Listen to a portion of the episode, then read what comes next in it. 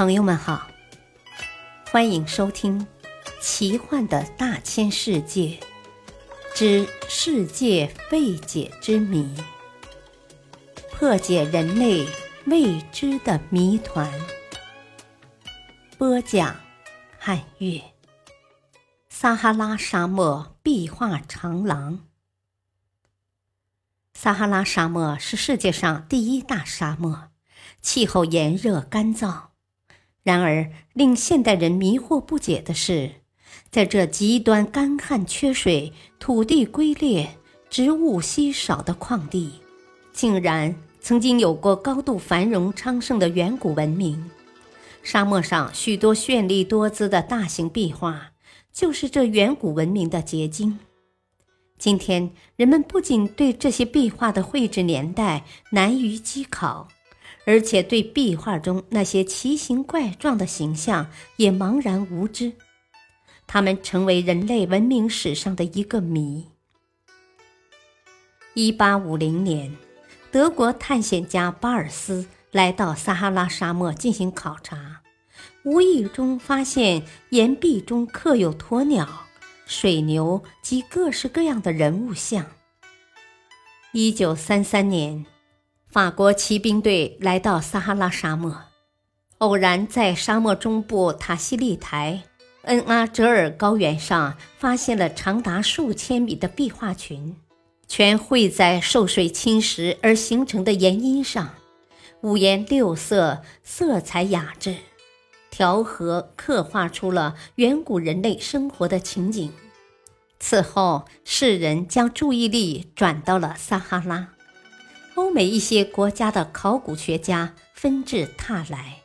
一九五六年，亨利·罗特率领法国探险队在撒哈拉沙漠发现了一万件壁画。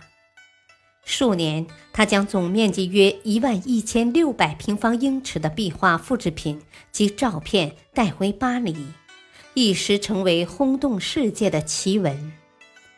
从发掘出来的大量古文物看，距今约一万年至四千年前，撒哈拉不是沙漠，而是大草原，是草木茂盛的绿洲。只是到了四千多年前，气候才慢慢改变，成为了今天的不毛之地。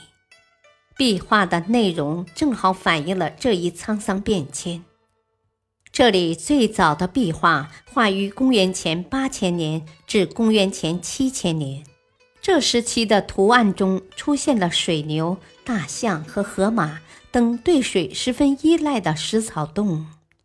到公元前二世纪时，牛和马的形象都不见了，取而代之的是骆驼。可见撒哈拉的气候正渐渐变得干燥，土地开始沙漠化。然而，是什么人绘制了这些壁画呢？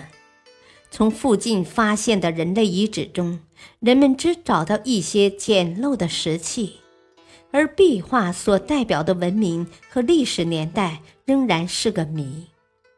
神奇的撒哈拉沙漠画廊为我们展示了一个未知的世界，也留给我们一个更大的谜题。补充小知识：撒哈拉沙漠壁画的表现形式或手法相当复杂，内容丰富多彩。从笔画来看，较粗犷朴实，所用颜料是不同的岩石和泥土，如红色的氧化铁、白色的高岭土、赭色、绿色和蓝色的页岩等。感谢收听，下期再会。